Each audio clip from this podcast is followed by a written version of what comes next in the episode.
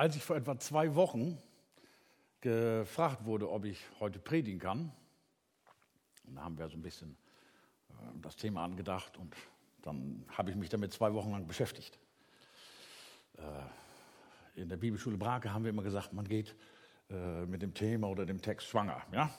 Man bereitet sich darauf vor, denkt nach, grübelt, sucht Texte. Ähm, und gestern Abend waren wir hier auch ja auf dem Geburtstag von Bernhard. Und äh, einige von euch hat das wohl sehr verwundert, äh, ob ich denn schon fertig wäre mit der Vorbereitung. Ich habe anschließend, nachdem wir wieder zu Hause waren, die Predigt über den Haufen geworfen und neu geschrieben. so, wir sind gespannt, was daraus wird. das Thema der heutigen Predigt ist Jüngerschaft, Nachfolge und Hingabe. Es sind drei Dinge, die unser Leben ausmachen und die wir ein bisschen beleuchten wollen. Das erste ist Jüngerschaft. Bist du wiedergeboren? Johannes 3, Vers 3, die Geschichte von Nikodemus, wie er zu Jesus kommt. Und Jesus zu ihm sagt, wahrlich, wahrlich, ich sage dir, wenn jemand nicht von neuem geboren wird, kann er das Reich Gottes nicht sehen. Alle Verse, die ihr hört, kommen aus der Elberfelder Bibel. Ja? Das ist so meine Bibel, die ich gerade habe. Jüngerschaft. Das zweite ist Nachfolge. Was heißt das? Nachfolge ist nichts anderes als das zu tun, was Jesus getan hat. Das werden wir gleich noch ein bisschen beleuchten. Ähm, also ein Jünger sein nach der Wiedergeburt beginnt die Jüngerschaft. In diesem Stand bist du jetzt erhoben und jetzt kommt das Jesus nachfolgen. Matthäus 10, 38. Wer nicht sein Kreuz auf mich nimmt und folgt mir nach, der ist meiner nicht würdig. Ganz harte Worte Jesu, die er dann noch weiter beschreibt im Vers 39. Wer sein Leben finden will, der wird es verlieren. Wer sein Leben verliert um meinetwillen, der wird es finden. Und das Dritte, was wir ein bisschen beleuchten wollen, das ist Hingabe. Das wäre dann, ich sage es mal, der nächste Schritt.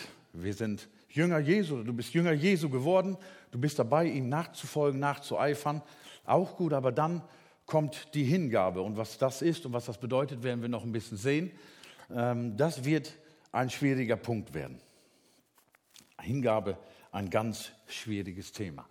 Äh, ein Christ sollte alle drei Phasen eigentlich durchlaufen. Das wäre so das Perfekte. Ähm, man kann aber nicht alle drei Phasen jetzt brav nacheinander abarbeiten. Das funktioniert nicht. Die können auch ineinander verwoben sein. Zum ersten ist Jüngerschaft, wiedergeboren sein, ein Kind Gottes werden.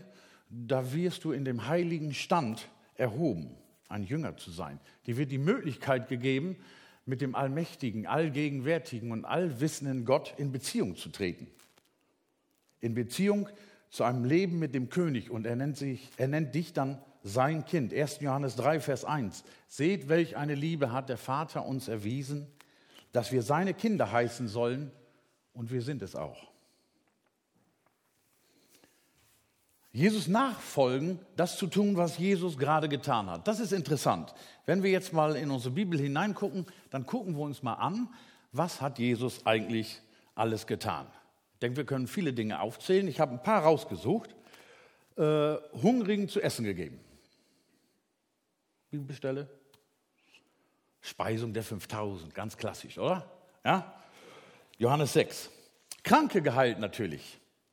Markus 10, die Verse 40 bis 45, die Heilung eines Aussätzigen. Dann hat er gepredigt. Auch da ganz klassisch, die Bergpredigt. Matthäus 5, äh, Kapitel 5 bis 7. Aber er hat noch mehr getan. Dämonen ausgetrieben. Matthäus 9, 33. Und als er den Dämon ausgetrieben hatte, als der Dämon ausgetrieben war, redete der Stumme. Ja? Und jetzt wird es interessant. Also jemandem was zu essen geben, das kriege ich hin. Vielleicht nicht gerade zu heilen, aber zu beten, dass dieser jemand gesund wird, das kann ich auch. Aber spätestens beim Dämonen austreiben bin ich raus. Vielleicht seid ihr ja schon etwas weiter. Und wir sind ja noch nicht mal, wir sind ja immer noch bei der, bei der Nachfolge, wir sind noch nicht mal bei der Hingabe angekommen. Aber es wird noch viel cooler im Leben Jesu.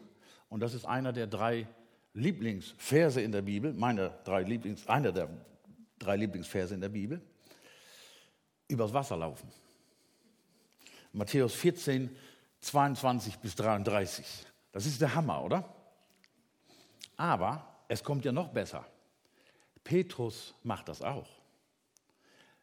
Wir kennen die Geschichte, ja, wie Jesus nachts im Sturm den Jüngern begegnet, auf dem Wasser zu ihnen läuft und sie erst denken, sie sehen ein Gespenst, echt in Panik kommen und Jesus, äh, Petrus dann ganz cool sagt, ja Jesus, also wenn du das kannst, dann kann ich das auch. Und er, ich glaube, diese Geschichte wird immer ein bisschen falsch verstanden. Äh, man hört dann äh, früher von der Kindergottesdienstzeit und so, ja, wir wissen ja, wie die Geschichte weitergeht. Der säuft ja leider elendiglich ab, der Petrus. Ja? Er kommt ja nicht so ganz weit auf dem Wasser.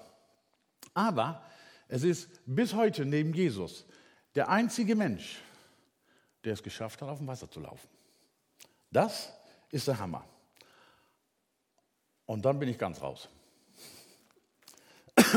Das ist Nachfolge, genau das ist Nachfolge. Matthäus 25, Vers 40, was ihr einem diesen, meiner geringsten Brüder getan habt, das habt ihr mir getan. Nachfolge ist das zu tun, was Jesus getan hat. Und das heißt manchmal auch, aus dem sicheren Boot auszusteigen und Wellengang zu erleben.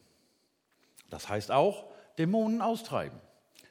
Und das heißt auch, 1. Korinther 14, die ganzen Geistesgaben im griechischen Charisma. Hier in Korinther 14, ähm, 1. Korinther 14, sehr ausführlich beschrieben. Zungenrede, Prophetie, Erkenntnis, äh, Weisheit, Wunder und Zeichen, Heilung, all diese ganzen Sachen kommen da.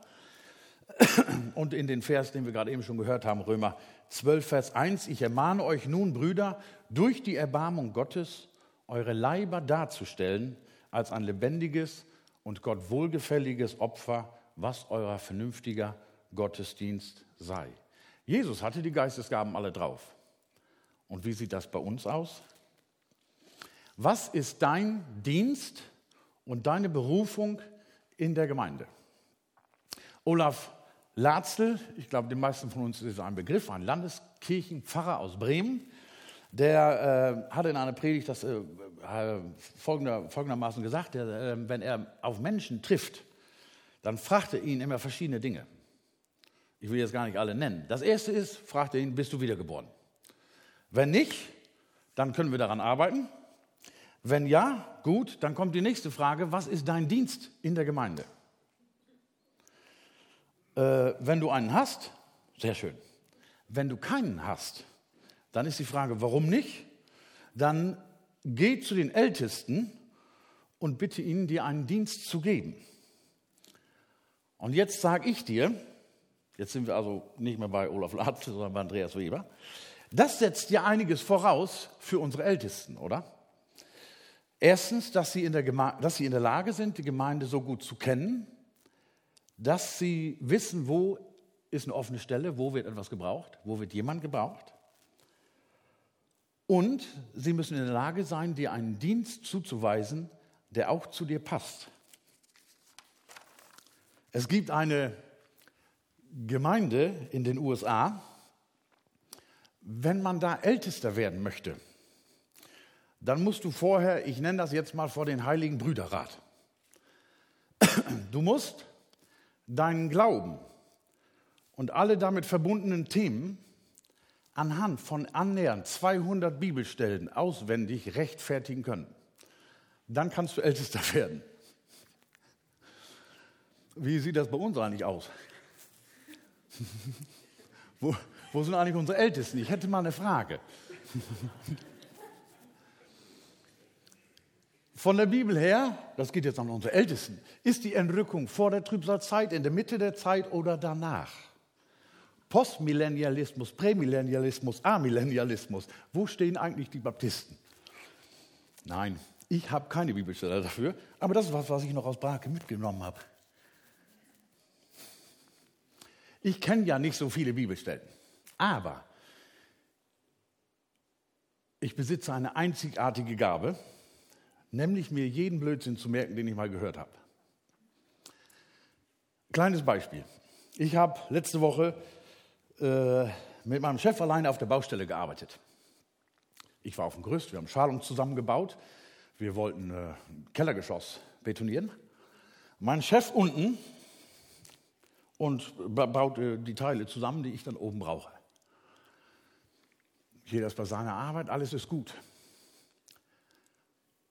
Und dann äh, kommen die Worte von ihm, so, so.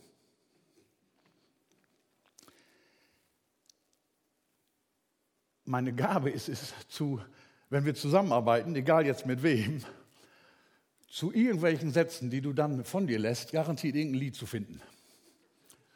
Und als mein Chef dann sagte, so, so, fiel mir sofort ein Lied ein. Wisst ihr welches? Was fällt euch zu den Worten so, so ein? So, so, so und so, bei uns Schäfern ist das so. Das ist von Bauer sucht Frau, ja, der Schäfer Heinrich. So. Mein Chef hat sehr gelacht und meinte dann nur, Andreas, du kannst dir jeden Blödsinn merken. Und ich sagte zu ihm, wenn ich mir Bibelverse so gut merken könnte, ich wäre der frömmste Mensch auf Erden. Aber darum geht es ja nicht. Was will ich damit sagen?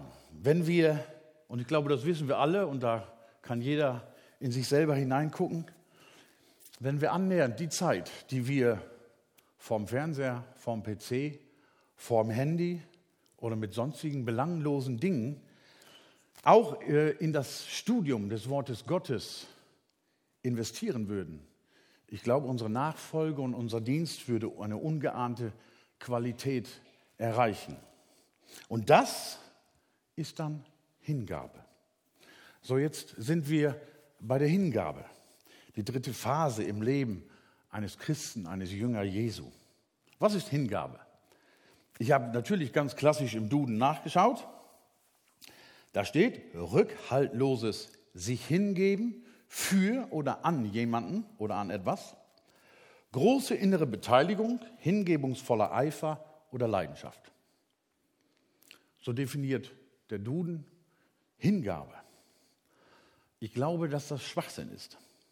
Hingabe ist keine Leidenschaft. Hingabe ist das Feuer, das aus der Leidenschaft in der Nachfolge Jesu erwächst.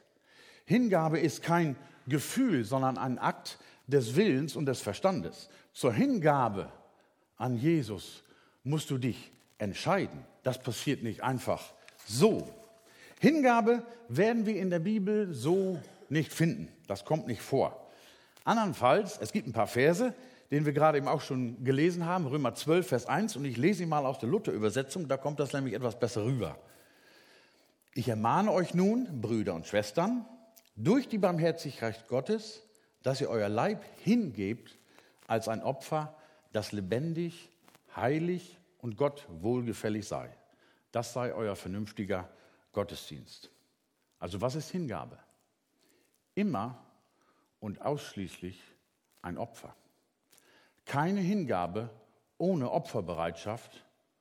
Und ein Opfer muss immer wehtun, sonst ist es kein Opfer. Jesus ist nicht einfach am Kreuz auf Golgatha gestorben. Nein, er hat sich für uns, für deine und meine Schuld geopfert. Ein für allemal. Hebräer 7, die Verse 25 bis 27. Daher kann er die auch völlig erretten, die sich durch Gott ihn nahen weil er immer lebt, um sich für sie zu verwenden. Denn ein solcher hoher Priester geziemt sich auch für uns, heilig, sündlos, unbefleckt, abgesondert von den Sündern und höher als die Himmel geworden, der nicht Tag für Tag nötig hat, wie die hohen Priester, zuerst für die eigenen Sünden Schlachtopfer darzubringen, dann für die des Volkes. Denn dies hat er ein für alle Mal getan, als er, als er sich selbst dargebracht hat. Hingabe ist immer mit Opfern verbunden. Ansonsten wäre es Nachfolge. Schauen wir uns ein paar Stellen an, die im Zusammenhang mit Hingabe stehen oder die die Auswirkungen von einem hingegebenen Leben beschreiben. Psalm 1. Glücklich der Mann, der nicht folgt dem Rat der Gottlosen, den Weg der Sünder nicht betritt und nicht, nicht im Kreis der Spötter sitzt, sondern seine Lust hat am Gesetz des Herrn und, und darüber nachsinnt Tag und Nacht. Er ist wie ein Baum gepflanzt an den Wasserbächen, der seine Frucht bringt zu seiner Zeit und dessen Laub nicht verwelkt. Alles, was er tut, gelingt. Philippa 4, Vers 19. Mein Gott aber wird all euren Mangel beheben nach seinem Reichtum durch die Herrlichkeit in Jesus Christus. Galater 2, die Verse 19 bis 20. Denn ich bin durch Gesetz, dem Gesetz gestorben, damit ich Gott lebe, ich bin mit Christus gekreuzigt. Und nicht mehr lebe ich, sondern Christus lebt in mir. Was ich aber jetzt im Fleisch lebe, lebe ich im Glauben, und zwar im Glauben an den Sohn Gottes, der mich geliebt hat und sich selbst für mich dahingegeben hat. Jakobus 4, Vers 7. Unterwerft euch nun Gott, widersteht aber dem Teufel und er wird vor euch fliehen. Es gibt noch viele andere Bibelstellen, die wir nennen können, die alle von Hingabe, von einem hingegebenen Leben sprechen, von Auswirkungen der Hingabe. Nahezu kann man, glaube ich, sagen, jede geistliche Größe, nenne ich das mal im Alten und Neuen Testament, führte irgendwann ein Leben in völliger Hingabe. Und deshalb haben sie die Geschichten mit Gott erlebt, die wir im Worte Gottes finden. Und dennoch waren sie nicht sündlos. Kommen wir ein bisschen näher in unsere Zeit zu Menschen, die ein Leben in Hingabe geführt haben. 1703 bis 1758 Jonathan Edwards, der große Erweckungsprediger, der maßgeblich an der großen Erweckung in Amerika beteiligt ist.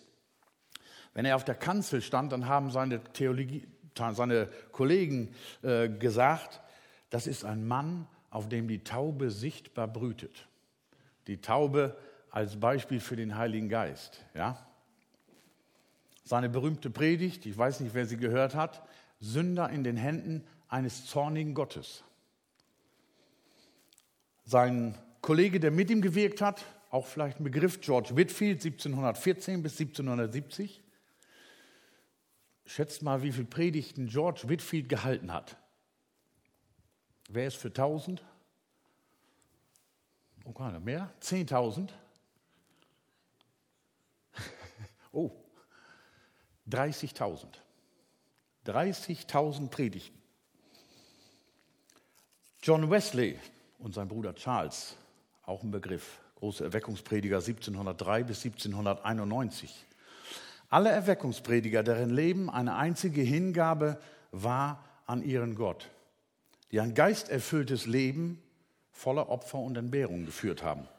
Von William Booth, dem Gründer der Heilsarmee, sagt man, dass er drei Tage und drei Nächte auf, äh, liegend auf dem Boden im Gebet verbracht hat, bevor er auf die Kanzel stieg.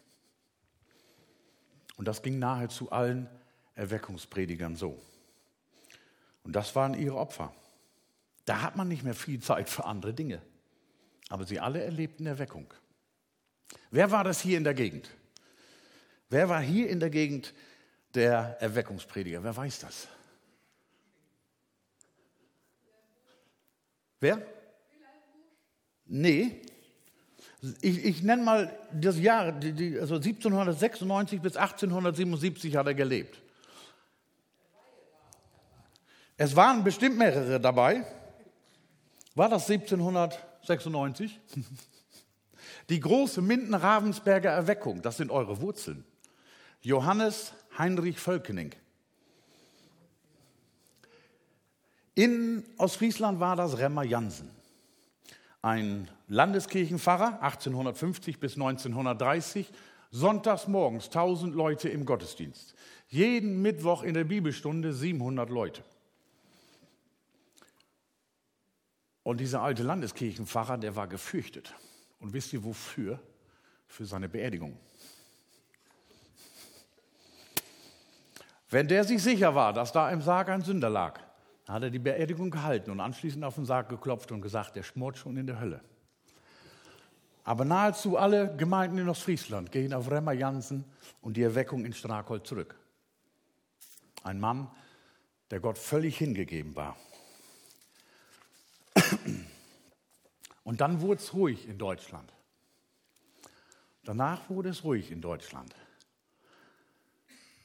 Dann kam das Wohlstandsevangelium. Das kann man so ja nicht sagen, dass du ohne Jesus verloren gehst und dass du dann in die Hölle kommst. Davon ist ja gar nicht mehr die Rede. Das wollen wir gar nicht mehr hören. Das ist ja unbequem und darum sind, glaube ich, viele unserer, unserer Gemeinden lau geworden. Und auch ich muss mich in meinem Leben fragen, wo bin ich vielleicht zu lau geworden und wo fehlt mir meine Hingabe, hundertprozentige Hingabe an Gott. Weil wir ein Opfer bringen müssen. Ein Opfer bringen, das immer weh tut. Begnügen wir uns lieber damit, gemütlich in unserer Gemeinde zu sitzen und zuzuhören, wie sehr der Herr uns liebt. Das klingt ja viel schöner und viel angenehmer, als etwas zu hören, was mir nicht gefällt und wo ich herausgefordert werde, ein Opfer für Gott darzubringen. Gott ist immer noch auch ein zorniger Gott. Amen.